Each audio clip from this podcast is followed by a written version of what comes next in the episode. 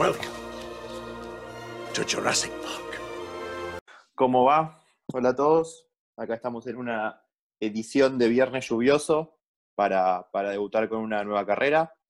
Así que nada, Gastri, ¿cómo va? ¿Cómo va, Pache? Sí, así es, como decís, cumpliendo, tratando de llegar a todas las carreras exactas, así que hoy estamos con una paleontóloga. Bienvenida, Juli Vallejo, ¿cómo estás? Hola, ¿qué tal? Gracias por la invitación.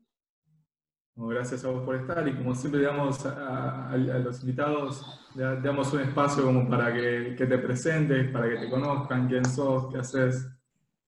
Eh, bueno, eh, yo soy Juli Vallejo, eh, soy estudiante avanzada de paleontología en la FACU, en Exacta Suba.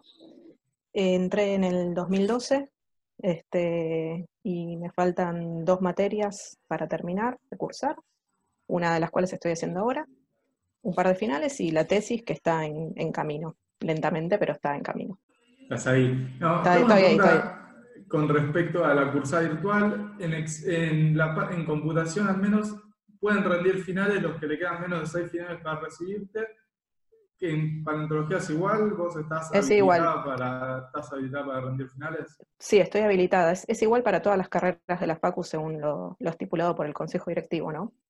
Eh, Así que sí, sí puedo rendir finales. Tengo Bueno. cuatro pendientes, así que podría meterle para septiembre. Sí, sí. Bueno, eh, para arrancar fuerte con, con lo que nos interesa. ¿Qué estudia la pa- pale- paleontología? Y cuando hacen esa pregunta, siempre la gente eh, piensa en dinosaurios, ¿no? En, huesos de dinosaurios. Este, lo que estudia la paleontología es eh, el resto fósil, son los fósiles. Y los fósiles son la evidencia de vida eh, del pasado geológico, o sea, todo tipo de vida, ¿no? Eh, un resto fósil puede ser, por ejemplo, un, resto de una planta, puede ser hojas de una planta o incluso las esporas que haya producido esa planta. Eh, puede ser también huesos de vertebrados de cualquier vertebrado, los que más, de, de nuevo, lo que la gente más conoce son los huesos de dinosaurios, ¿no? Un fósil puede ser una pisada, por ejemplo, una huella que dejó eh, algún animal desplazándose sobre el sedimento.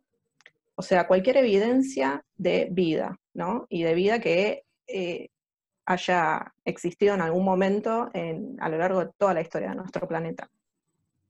Claro. ¿Y cómo es el estudio de los fósiles desde que, no sé, digo, encontré esto, desde la clasificación, el análisis, hasta que... ¿Cómo, cómo es todo ese proceso? Eh, bueno, en general, o sea, depende de lo que uno esté interesado en, en obtener en cuanto a información, a la información que ese fósil nos puede brindar. Eh, podemos estudiar desde qué tipo de organismo era, y como vos dijiste, clasificarlo, eh, hasta intentar reconstruir el ambiente en el que ese organismo vivía, o incluso intentar reconstruir el clima del momento en el que ese organismo vivía. Este, entonces, uno, delineando esto- estos intereses, uno puede ir a buscar un tipo de fósil u otro o hacer determinados estudios. Y el trabajo de, de un paleontólogo siempre eh, está dividido, digamos, en dos instancias grandes, o bueno, tres. La primera sería planificar o tener en cuenta todo esto que acabo de mencionar y planificar eh, la extracción de- del fósil del terreno donde podría estar. La segunda sería ir a extraerlo y la tercera sería eh, alojarlo en una institución. Eh, en nuestro país se alojan en, en universidades o en museos a cargo del Estado, no en entidades privadas, y luego proceder a la- al estudio de, de ese espécimen y, bueno, extraer la información que nos puede brindar. Tenemos una de las colecciones así de fósiles más grandes del mundo, ¿no? En Argentina. Eh, en Argentina tenemos, o sea, bueno, tenemos yacimientos en el campo muy importantes, de donde se han extraído ejemplares también muy importantes para lo que es la ciencia. Eh, y tenemos colecciones muy grandes, eh, donde están alojados ejemplares de, bueno, de todos los yacimientos a lo largo y ancho del país. Y una de esas colecciones está en nuestra facultad. Eh, no sé si sabían, pero la facultad tiene un repositorio de fósiles donde se alojan muchos ejemplares, por ejemplo, extraídos de Cuenca Neuquina, que es donde trabajan muchos de nuestros profesores. ¿Y puede entrar a verla cualquiera esa colección? O... No. No, no, no. O sea, ni en nuestra facultad ni en ningún otro sitio donde estén alojados los fósiles oficialmente. Uno requiere ciertos permisos, ¿no? porque está todo marcado bajo eh, una legislación, cosa que eh, ocurre en general en otros países también, de donde se extrae mucho material fosilífero, por ejemplo Estados Unidos eh, o algunos países de Europa. yo tengo una pregunta porque yo tengo cierta pasión, te voy a ser sincero, por todo el tema de los dinosaurios, pero la pregunta no va solo enfocado a eso. Porque yo leí que, por ejemplo, no sé, construían todo el esqueleto de lo que era un dinosaurio en base, no sé, a dos, tres huesos que, juntaban. Y esto supongo que pasará con varias especies, no solo de dinosaurios, sino de otros animales. ¿Cómo, ¿Cómo, se hace toda esa construcción de un esqueleto a base de dos o tres huesos que, uno puede juntar, digamos? Está perfecta la, pregunta. Eh, a ver, uno puede hacer ciertas inferencias eh, acerca de cómo era el, bueno, en este caso el animal, el vertebrado, a partir de los restos fósiles que encuentre. Eh, la, información que un resto fósil brinda es limitada en cuanto a esto, ¿no? En cuanto a cómo era la reconstrucción del animal. Entonces, hay que usar ciertas herramientas para, y ciertas reglas hay también para poder determinar cómo era, como uno se lo imaginaba a partir de esa evidencia con la que contamos. Entonces, si la pregunta es, ¿se puede con tres huesos locos reconstruir cómo era todo un animal? Y eh, sí, pero depende de qué información extrajiste de ese material. Eh, y también depende de otras cosas, por ejemplo, ¿qué eh, relación tiene ese animal con los que están actualmente vivos, por ejemplo? O sea, lo que está vivo y nos da pistas acerca de cómo era eso en el pasado, cómo era ese animal, ese animal que nos dejó restos fósiles en el pasado. Entonces, si vos contás con esas, esas herramientas, podés hacer una reconstrucción eh, con más fundamento, un poco más robusta que, bueno, imaginándolo sin más información, ¿no? Eh, ahora, si vos encontrás un diente y lo usás para decir, bueno, uy, una nueva especie de tal cosa, y era así, está tal cosa. Y es un poco atrevido, diría yo, hacer eso. O sea, siempre que vos puedas reconstruirlo necesitas muchas más herramientas y más cosas que te den evidencia para que esa reconstrucción tenga sentido. Pero, por ejemplo, ¿qué cosas vos podés encontrar en el ambiente de los tres o cuatro huesos blocos, como dijiste, como para además decir, bueno, eh, no sé, por ejemplo, encontré tres o cuatro huesos del cráneo, decir, bueno, tenía, era esta forma. O sea, ¿qué, más puede haber? Claro. Y, o sea, ponele, si vos, si ya está hecho el estudio, la descripción de esa especie, o sea, si vos llegas a analizar hasta llegar a nivel especie esos elementos que extrajiste, esos huesos, ya una idea se tiene previa, digamos, bueno, ahí de nuevo la reconstrucción va a tener eh, mucha más robustez, ¿no? Eh, también si tenés, no sé, si se sabía que ese, de nuevo, teniendo información previa, que ese animal coexistía con este tipo de plantas, este tipo de otros animales, etcétera, o sea, encontrás otros fósiles que también te indican eso, te indican la, comunidad, o sea, cómo era la comunidad donde vivía ese animal, bueno, eso también contribuye, ¿no? A cómo era. Eh, a, una posible reconstrucción, todo le da más fuerza.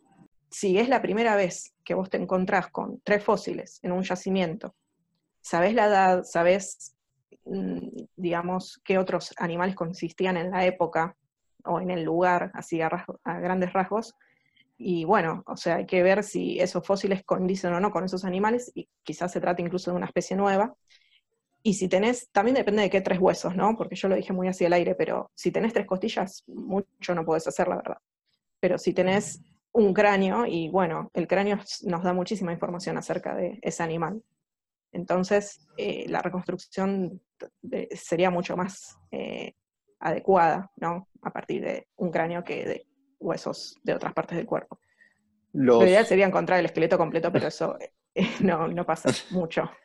Los, dinosaurios, ¿eran como nos los muestran ahora o es una suposición, un modelo lo que nos muestran ahora? ¿O, eran tal cual los, muestran las películas o los museos a veces en las imágenes? Para mí siempre dejando de lado lo de las películas, ¿no? Pero también incluso si vos ves una imagen en un paper, siempre es una reconstrucción, nunca es tal cual, porque nosotros no podemos eh, decir que era tal cual, porque es un animal que vivió hace millones de años. O sea, para verlo tal cual tendríamos que viajar en el tiempo y eso no, no va a ocurrir por el momento, quién sabe. Pero, o sea, las, las reconstrucciones han ido cambiando también a medida que han pasado los años porque se han obtenido nuevas informaciones, se han hallado nuevos ejemplares eh, y se han estudiado de otra forma los ejemplares también que ya estaban estudiados desde antes, ¿no? Y eh, también hay que tener en cuenta con, todo esto que lo que hay todo, que hay que todo un, merchandising, digamos, del tema de los dinosaurios y la paleontología, que para mí medio que tira un poco abajo lo que es nuestra hermosa disciplina. Y bueno, ese merchandising tiene que ver con, eh, con ciertas películas muy conocidas o ciertos personajes en series y demás, que, eh, bueno, nada, esas películas, esos personajes en series, o sea, me refiero a Ross de Friends, por si no quedó claro. Cuando un guionista escribe eso, bueno, el guionista no se asesoró mucho, digamos. Eh, bueno, en Jurassic Park sí había un paleontólogo asesorando, pero hicieron lo que se les cantó el orto. O sea, bueno, ya me entienden. Hay mucha este diferencia entre Jurassic Park y lo que es la realidad de la ya, o sea, si estamos hablando de una película de hace 20 años atrás y lo que es la paleontología hoy en día y lo, cómo avanzó la ciencia paleontológica y todo lo que se descubrió en el interín, hay mucha diferencia.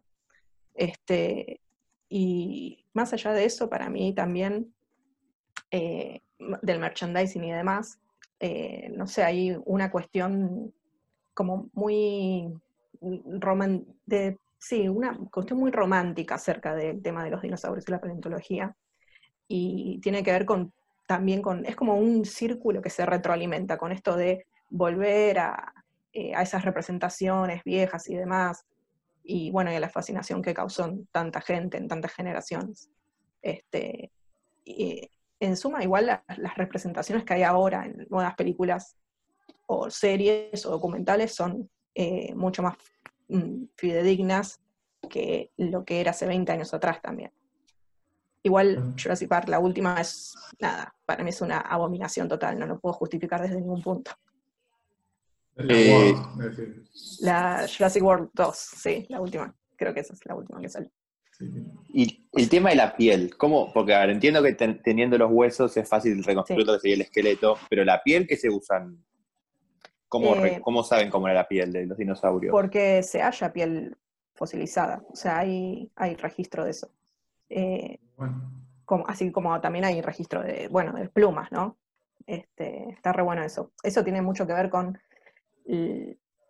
cómo se preserva el fósil, o sea, todo lo que pasa desde que se muere algo hasta que fosiliza, todo lo que pasa ahí en el medio determina y dónde se muere también, es muy importante.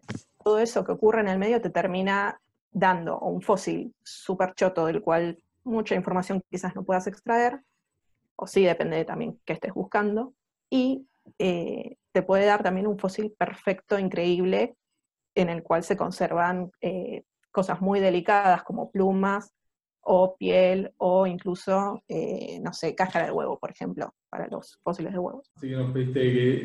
Sé que la paleontología no es solo dinosaurio, pero yo, yo y la mayoría de gente, igual Jurassic World la banco porque tiene a Chris Pratt, pero eh, volviendo a... Yo tengo la imagen del dinosaurio de Jurassic Park, ¿no?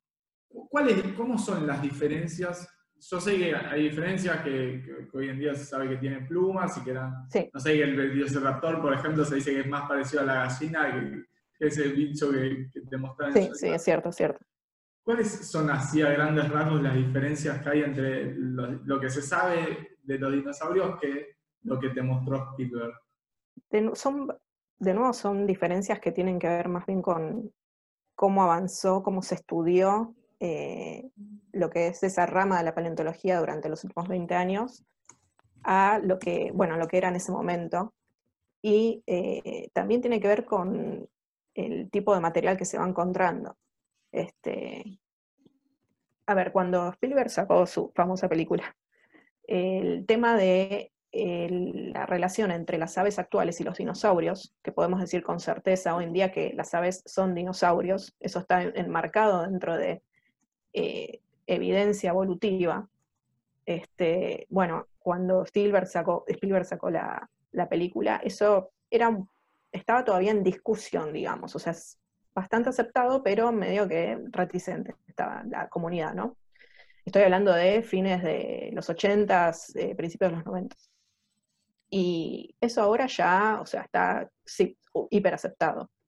Este, y bueno, en consecuencia, o sea, uno tiene que avanzar en, para mí no son la representación que haga de, esas comunidades de animales, sino también en la divulgación científica que se haga sobre el tema eh, hoy en día. O sea, hoy en día vos no podés hablar teniendo toda esta cantidad de información eh, ya, digamos, muy afianzada en la comunidad científica paleontológica, no podés hablar de, la paleontología de vertebrados con los mismos términos con los que se hablaba hace 20 años.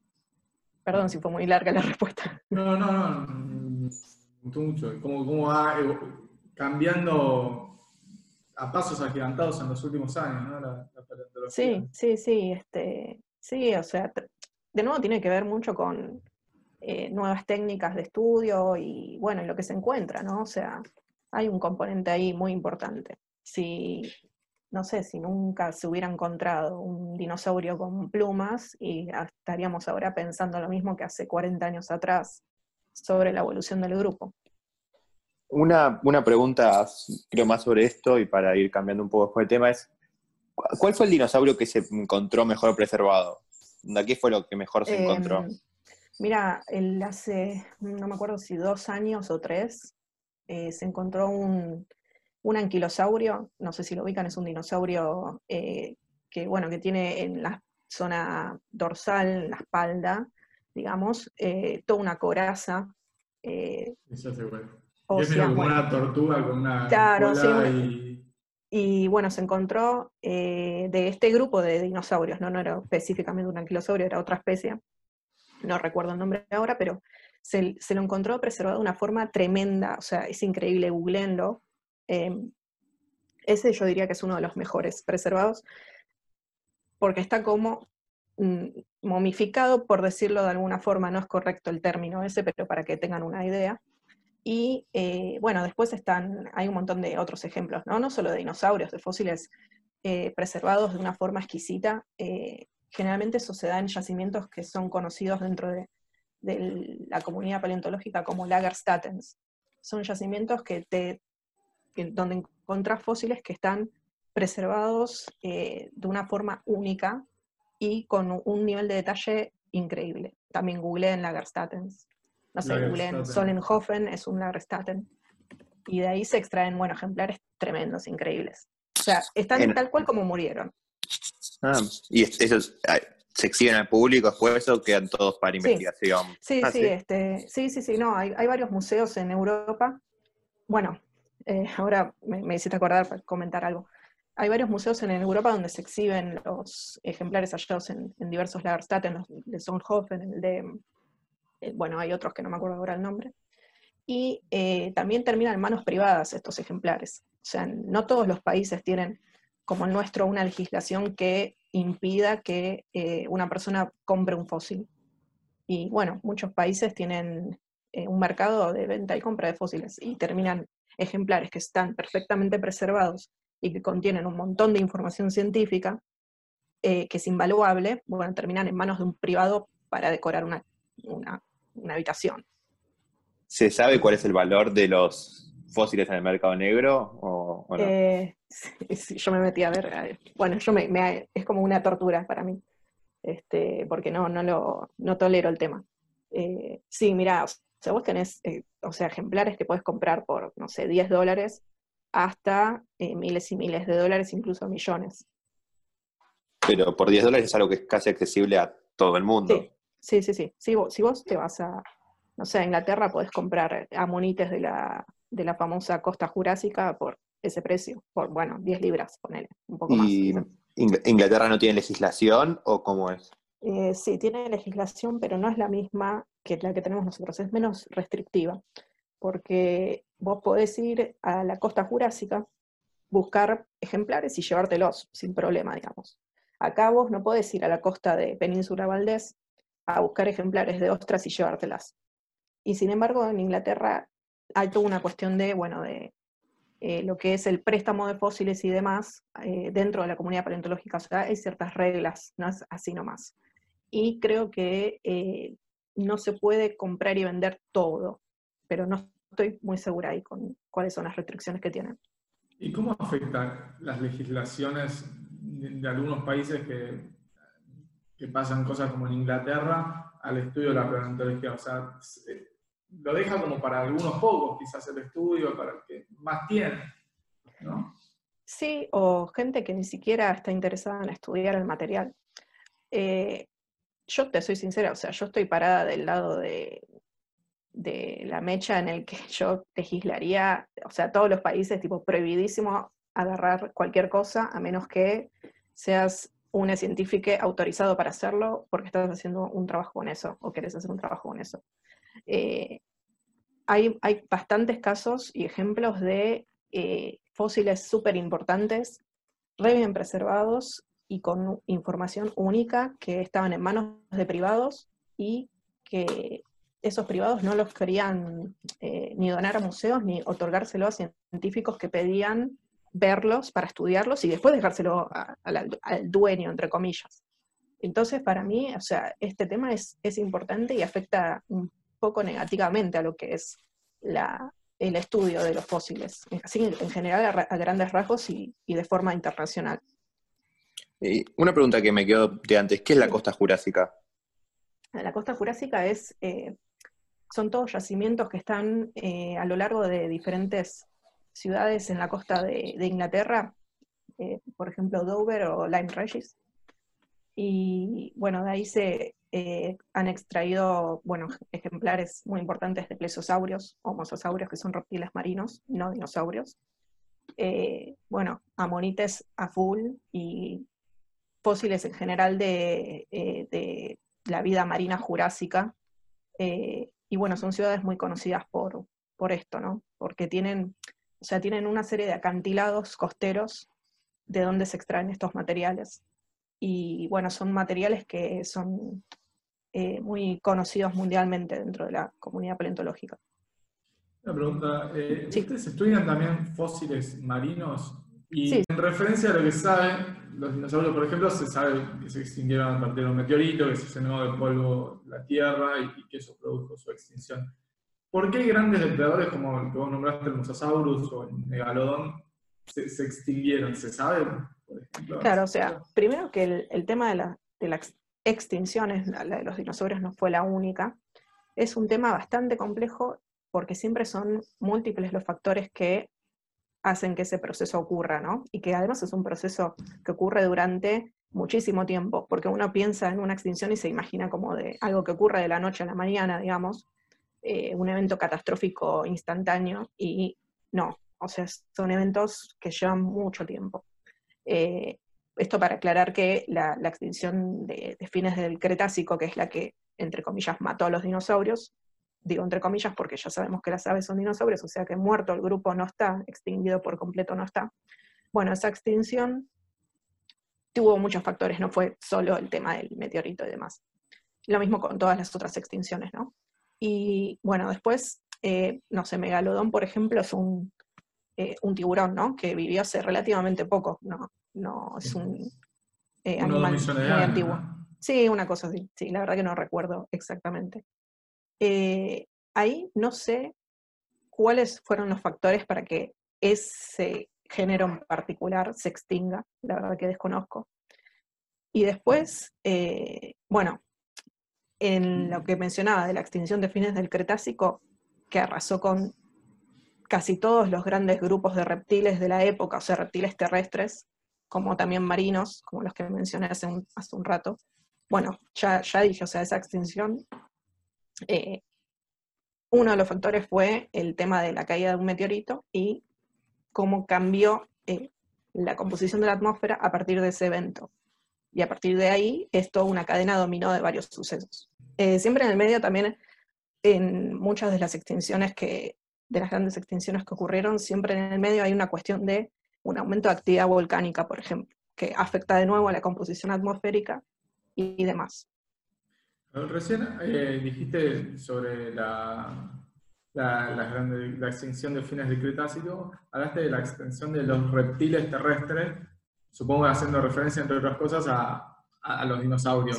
A pesar de que, de que hoy en día los, las aves son, dinosaurios, siguen, o sea, se los sigue llamando reptiles, o sea, sigue, siguen estando eh, dentro de la familia de los reptiles. Eh, está buena la pregunta, o sea, porque, bueno, eso tiene que ver con la, evolución de los grupos y, eh, bueno, una disciplina que se llama sistemática. Es, ah, para mí, estas, este tipo de preguntas son hasta casi filosóficas, ¿no? Porque ¿dónde uno pone el corte, digamos, entre lo que es un ave y un reptil? O sea, o lo que es un ave y un dinosaurio no aviano.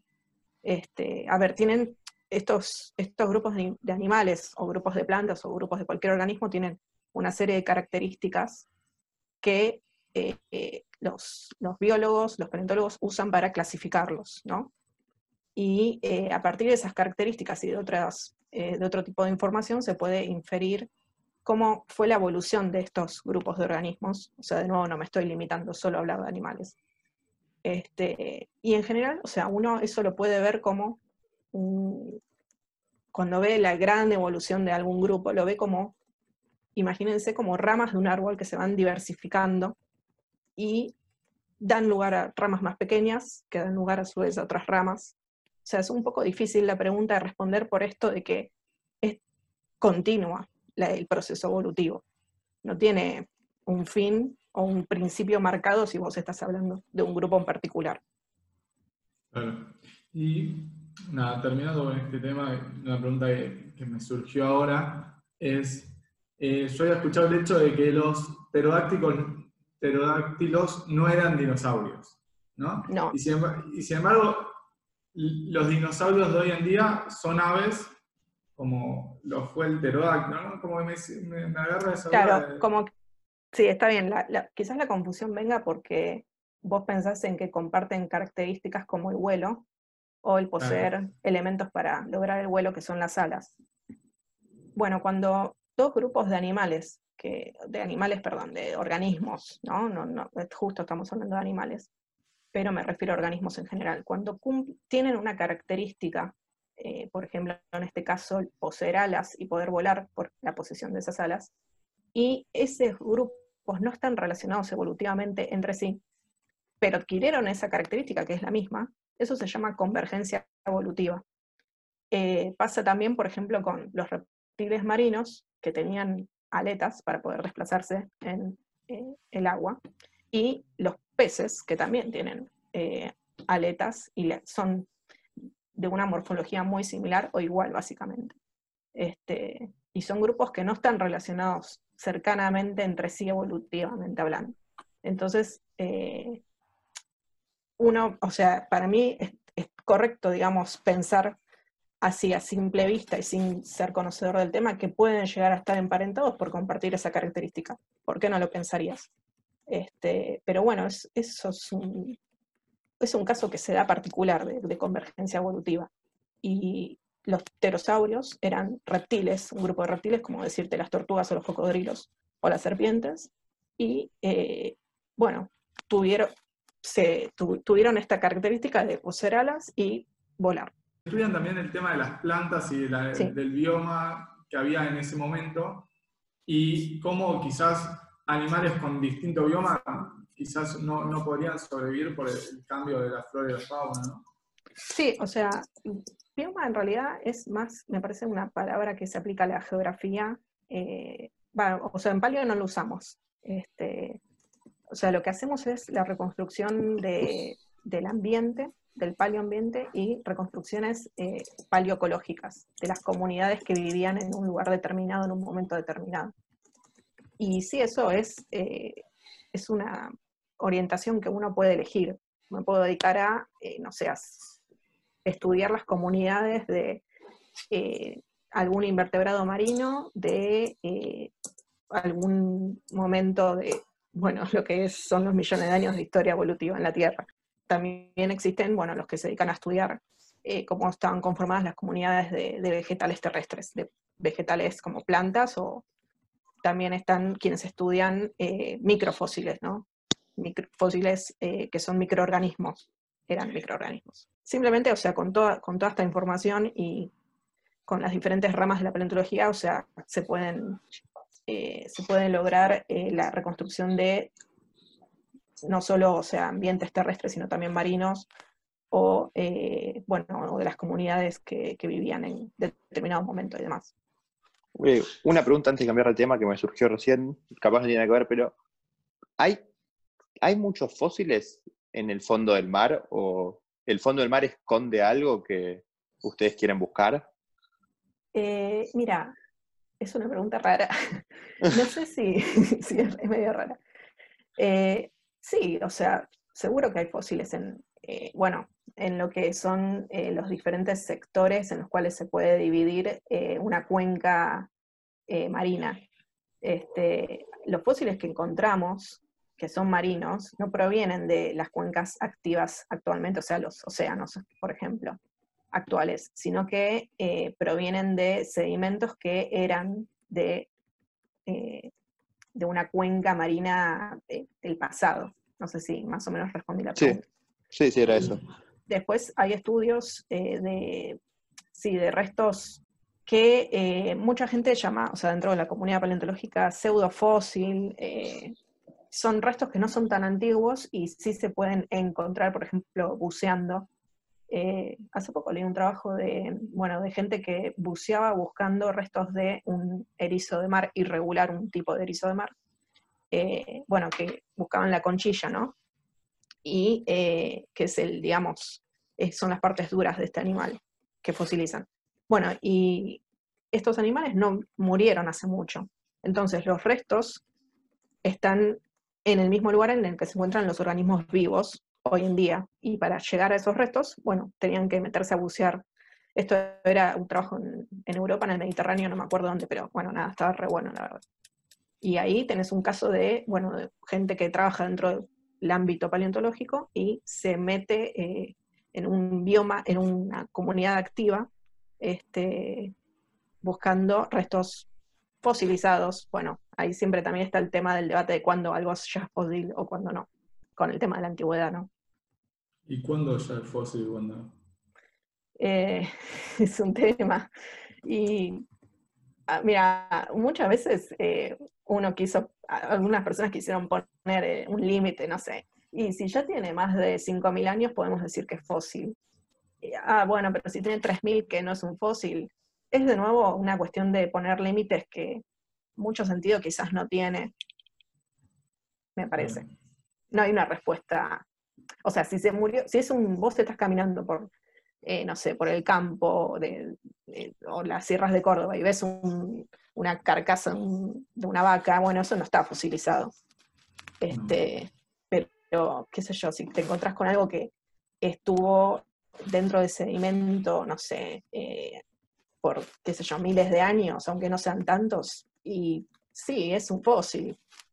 Es, como medio ambiguo el tema. Nosotros hasta hace un rato veníamos hablando con vos el tema del mercado negro de fósiles, y vos hace un rato en la previa de la charla, nos contaste que en Birmania había un problema de legislaciones, un poco de ética, violencia al trabajador. ¿Querés contarnos un poco más profundo qué, es lo que pasó ahí? Sí, este, voy a empezar por el final, digamos, de la historia. El año pasado, si mal no recuerdo, a principios de este año, eh, apareció una publicación, eh, un paper, de un grupo de paleontólogos chinos que describían, mostraban lo que era eh, la cola de un dinosaurio con plumas, eh, y esto, este elemento fosilífero estaba conservado en ámbar. Para los que no saben, bueno, piensen en Jurassic Park, eh, ¿se acuerdan del ámbar, del mosquito? Bueno, este, el ámbar es resina de, árboles fosilizada. Entonces, lo que pasaba con esto era que la, la cola del dinosaurio, de nuevo con plumas, o sea, estaba perfectamente conservada. Y bueno, además aparecieron también a su vez otras publicaciones de otros tipos de fósiles preservados en ámbar, como insectos, anfibios, aves, eh, e incluso el cráneo de un dinosaurio también, súper chiquito, también en, en ámbar. Lo que pasaba con esto era que al parecer no se sabía bien eh, cómo era, de dónde provenían estos fósiles y cómo era, había sido la extracción de los mismos. Bueno, parece ser que en, Birmania, que es un, país que está para que se ubiquen al norte de Tailandia y limita con India, con China y con, Vietnam, con Tailandia y con otro país más. Eh, bueno, en este país hay minas de donde se extraen estos fósiles eh, con ámbar que son o sea, no les puedo ni explicar eh, la calidad de información que se puede obtener de ahí, porque es, o sea, es tener al, bicho muerto ahí perfecto para que vos lo estudies y obtengas un montón de información que de, otro modo no, obtendrías de otro lado. Pero ¿qué pasaba? Eh, en estas minas trabaja gente en condiciones infrahumanas, eh, o sea, básicamente son esclavos son, es gente birmana, que, trabaja así, como decía, en, condiciones infrahumanas, no, o sea, no recibe un sueldo adecuado por la labor que hace o las condiciones en las que labura. Y eh, ahí se abre toda una, cuestión ética, ¿no? Porque a su vez parecía, parecía ser que estos fósiles, el que les mencioné, de, por ejemplo, del cráneo dinosaurio, la cola, o los, o no sé, un sapo perfecto también, conservador ámbar, bueno, estos fósiles habían sido adquiridos por científicos en eh, el mercado negro chino. Entonces, hay, como varias aristas del tema, ¿no? Por un lado, ¿por qué la gente trabaja en esas condiciones, en ese lugar? Eh, estoy hablando de gente que se muere ahí, o sea, en estas minas la gente se muere. ¿Se sabe quién financia estas excavaciones? No, eh, porque hay eh, que yo sepa, creo que hay otro, sacan otra cosa de ahí. O sea, los fósiles no es el objetivo, es como el plus. En realidad es, son minas de donde se saca no me acuerdo qué cosa, la verdad. Este, no voy a mentir, no, no lo recuerdo. Así que ahí sí, hay, alguien lo financia, ¿no? Bueno, tienen a un montón de gente que no debe tener, obviamente, otro, otra salida laboral que meterse ahí abajo y sacar todo lo que puedan. Gente que se muere ahí por las condiciones en las que están, y después estos fósiles terminan en un mercado negro que sabe a quién venderle. Porque vos tenés, por un lado, compradores que son eh, gente con guita que quiere tener algo lindo en la casa, y tenés a científicos que están dispuestos a pagar por un elemento obtenido de estas formas que describí, para poder tener una serie de papers que saben que pueden sacar con eso. Este, entonces, a partir de esta noticia, para mí lo que pasó fue que eh, de repente la comunidad paleontológica se enfrentó a algo que es un dilema ético, profesional, y eh, creo que eso mucho no pasa en, nuestro, en nuestra carrera. Eh, sí creo que pasa, por ejemplo, en biología, ¿no? Donde tenés ramas que hacen experimentos o que tienen que acudir a tratar con organismos que están vivos, con ratas, por ejemplo. Eh, entonces ahí creo que están más nutridos con este debate. Pero en nuestro caso, no sé, no, la verdad que no, no tratamos con cosas que estén vivas. En nuestro caso el dilema es más a veces legislativo. Por primera vez quizás con esto se sacudió un poco, ¿no? Esa, no sé si llamar la burbuja en la que estaba la comunidad paleontológica. Eh, con el tema de cómo se obtienen los fósiles. Eh, pero bueno. ¿Hubo distintas posiciones encontradas entre los científicos? Sí, sí, sí. Vos tenés, bueno, la gente que está absolutamente en contra de que eh, de los medios por los cuales se obtienen estos, estos fósiles, o sea, al fin no justifica los medios. Y tenés a científicos que decían, bueno, pero miren esto, o sea, miren lo que se extrajo de acá miren toda la información que podemos tener. Pero ¿Qué vamos a hacer? Una, cosa no quiere decir que se pueda extraer y otra cosa no quiere decir que, se tenga que extraer en esos medios. claro, sí, obvio. Pero ahí el tema es el acceso a esos lugares, quién tiene el acceso, bueno, quién financia esas excavaciones y demás, ¿no? Parece ser que no todos pueden bajar a esas minas, a esos lugares en particular, a esos yacimientos en particular. Y bueno, ahí hay todo un tema. Y después, este, nada, o sea, está, esas eran las dos posturas. Sí, obviamente. ¿Y la comunidad científica puede competir con las grandes personas adineradas en el mercado negro? O, ¿De fósiles? Claro, no. porque... No, ni pedo. No, porque eh, yo creo que tampoco además es una comunidad tan grande a nivel internacional como para parar un mercado, como para, sí, no, no sé, no, me parece que no. Es muy, la mayoría de, cosas... Pero aparte, acá en el, en el ejemplo de Birmania estamos hablando de que los mismos científicos eran los que sabiendo cómo se extraían esas, esos fósiles, iban y los compraban para poder publicar. O sea, también hay una cuestión de que se desprende de esto y que es el tema de cómo funciona la academia, ¿no? Que te obliga a convertirte en una máquina de publicar y, bueno, si tu moral y ética no es muy, no está bien marcada, bueno, terminas haciendo estas cosas de comprar fósiles que sabes que son extraídos por esclavos para, para tener además tu momento de gloria, porque esta gente tuvo entrevistas en noticieros, eh, salieron en los diarios, la publicación, etcétera, etcétera. Este, y bueno, son, no sé, cientos de papers de los que estoy hablando. No es uno. Es todo un tema. Eh, pero bueno, qué sé yo.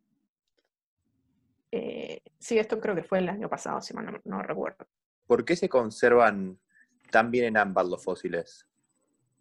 Y porque es como, eh, como que vos limitás, digamos, a todos los agentes externos que pueden provocar que ese organismo que murió se, siga se descomponga, se vaya descomponiendo, eh, se pierdan sus partes por diferentes motivos, eh, etcétera. O sea, agentes externos me refiero, no sé, a agentes eh, no biológicos como el clima, el, que puede erosionarte, no sé, un, organismo que está muerto o agentes biológicos como depredadores que pueden venir y destrozarte eso que se murió, morfárselo, dispersar sus restos y demás.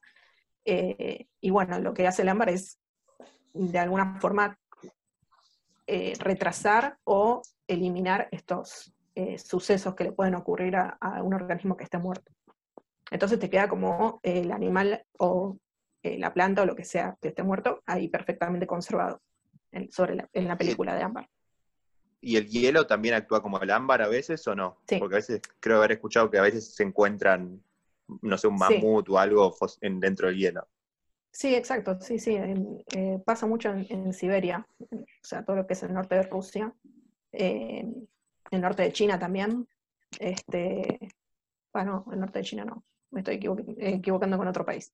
Eh, que sí, que ah, se, encuentran restos eh, en el permafrost, o sea, en lo que es el suelo, digamos, por decirlo así, de una forma no muy científica, el suelo eh, completamente eh, congelado durante todo el año. ¿No? Entonces ahí se suelen encontrar especímenes que están re bien conservados, incluso con pelo, por ejemplo, en el caso de los mamíferos.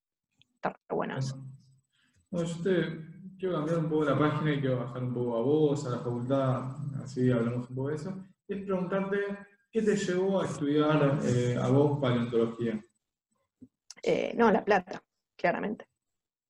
La Plata que hay. no, eso es lo que nunca le vas a escuchar decir a alguien que estudia paleontología. Eh, no, en mi caso, o sea, siempre desde chiquita me, interesó lo que es la, la, ciencia paleontológica y en particular, no sé, siempre sentí como cierta fascinación por el hecho de que algo se pueda morir eh, hace millones de años y que encuentres hoy qué era eso o algún resto de eso. eso me, fascina, es tremendo, me parece tremendo que pueda pasar eso.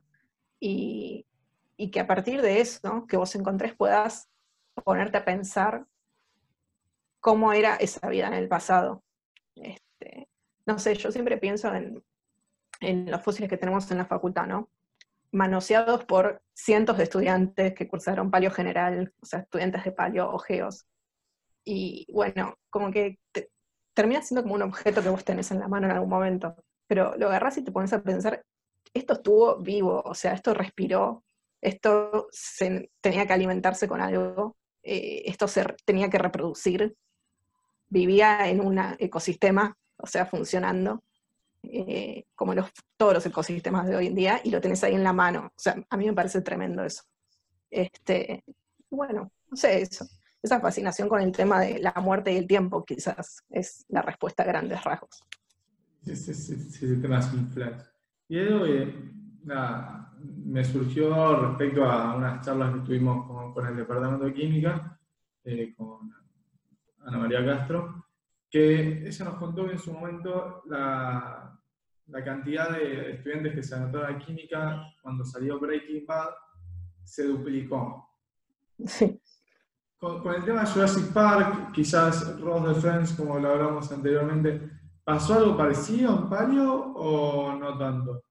Eh, sí, puede ser, lamentablemente. es antiguo igual, es, más, es más- anterior Sí, a, eh, vos y a...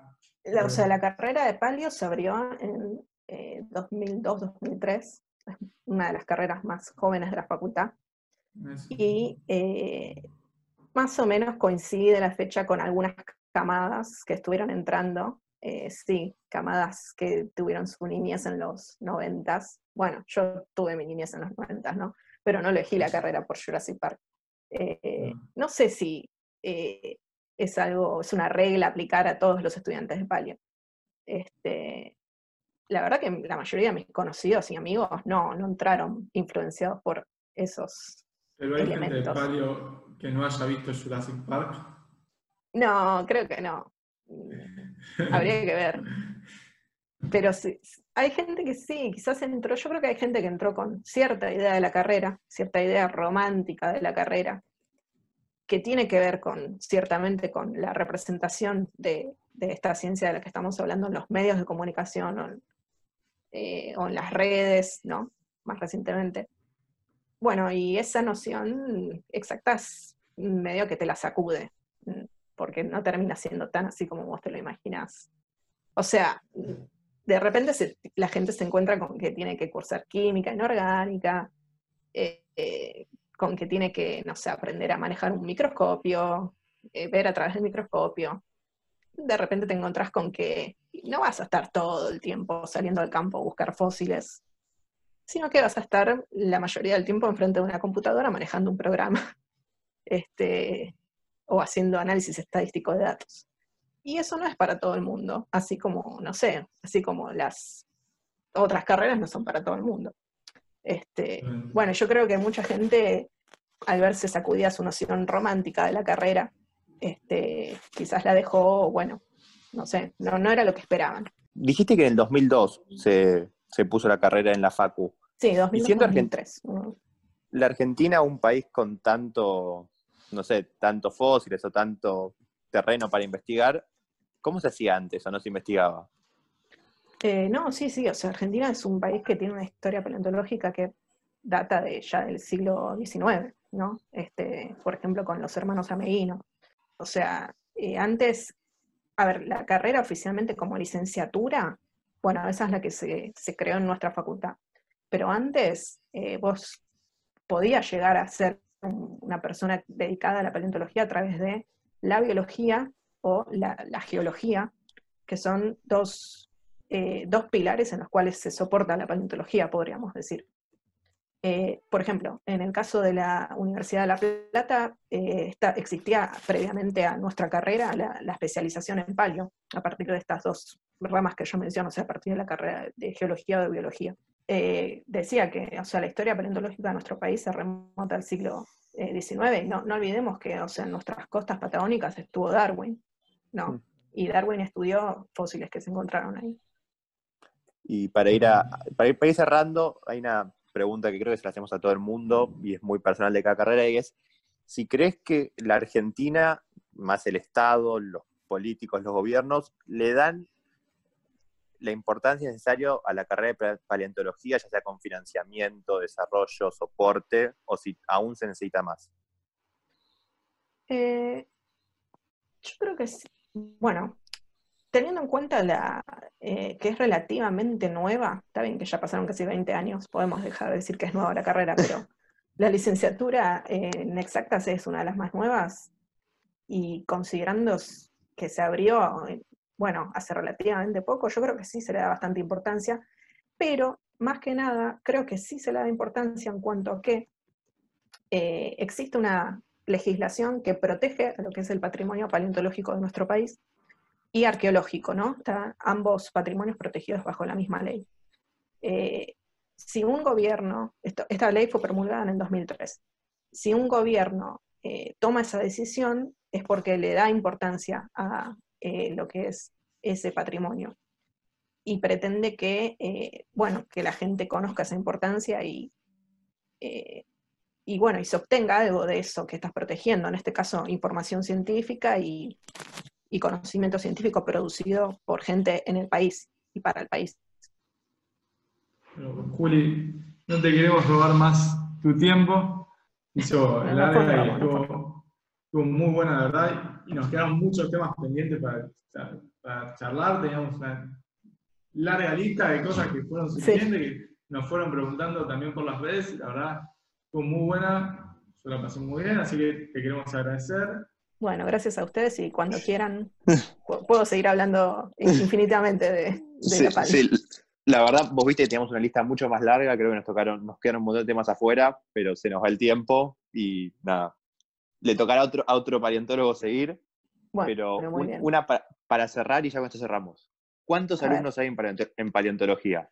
Dejá la vara alta eh, para el próximo que venga. Sí, la tiene eh, complicada por el próximo. Y mira, yo creo que en estos momentos eh, debe haber, para mí, no más de 100 y quizás soy generosa. ¿Y cuántos ah, entran por año? Por año han, estado entrando en los últimos años aproximadamente 10 personas por cuatrimestre. Incluso hubo cuatrimestres de 8, 7 ingresantes. Eh, ahí yo ya casi quizás hago un poco más de, agua que otras gentes de otras camadas, porque como estoy más avanzada, no perdí el contacto con la gente que fue entrando, ¿no? Pero estoy segurísima de que 100 eh, es la cota superior de estudiantes. Bueno, yo, yo ya Y te, deseamos suerte para, tu final de carrera. bueno, muchas gracias. Capaz podemos hablar en un par de meses y ya podemos hablar con, con la licenciada. Ah, ojalá. bueno, eh, Listo, bueno. Chau, chau.